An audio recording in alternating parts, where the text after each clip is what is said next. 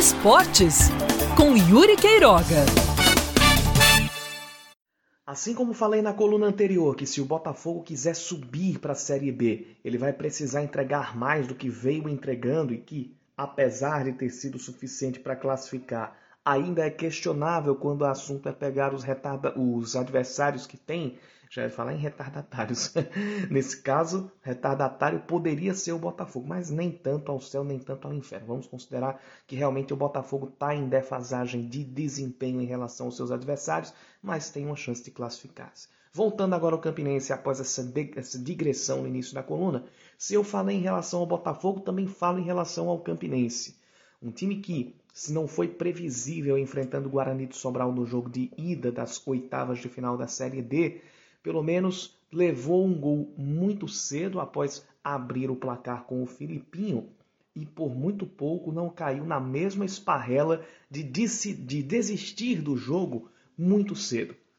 Foi o que aconteceu nos dois jogos da segunda fase. Abrir uma vantagem, ainda que mínima, e depois praticamente abdicar do ataque, achar que o resultado está ganho, que o resultado está conquistado. Isso é um problema que é maior do que peças de elenco, algumas, inclusive, de acordo com o departamento médico, estariam jogando no sacrifício, e é uma peça maior até do que as próprias atitudes do treinador, que eu, inclusive, as critiquei. Já critiquei o técnico Raniel Ribeiro pelas substituições quebrarem o ritmo do time, especialmente no jogo de ida lá no estádio Batistão em Aracaju, ainda na segunda fase.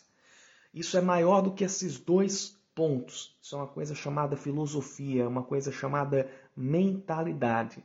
Se você pode trocar o técnico, se você trocar o elenco, mas continuar com essas atitudes, é sinal de que isso é uma filosofia e uma tomada de decisão do clube. E isso, no caso do Campinense, pela exigência que essas fases finais da Série D têm, não pode ser colocado para fora, não pode ser colocado em campo, se é, eh, se é que eu posso chamar assim para fora que precisa mesmo, no sentido de limar, no sentido de acabar com esse pensamento que empurra para trás. Qualquer que seja o momento, empurra para trás. O Campinense, para conseguir o acesso, ele precisará ser ainda menos previsível e precisará manter o seu ritmo durante todo o jogo.